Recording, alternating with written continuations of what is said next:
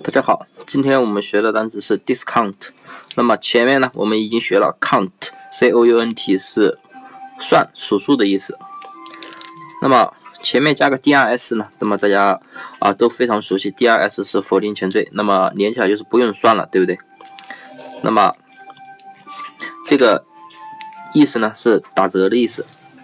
那么大家可以想象，大家自己在商店里买东西的时候，那么那些呃价格。不用算了，不可能啊！当然不可能是那种全部不用算的，那么可能是有部分价格不用算了，那么不用算的那部分的价格不就是给你打折的价格吗？对不对？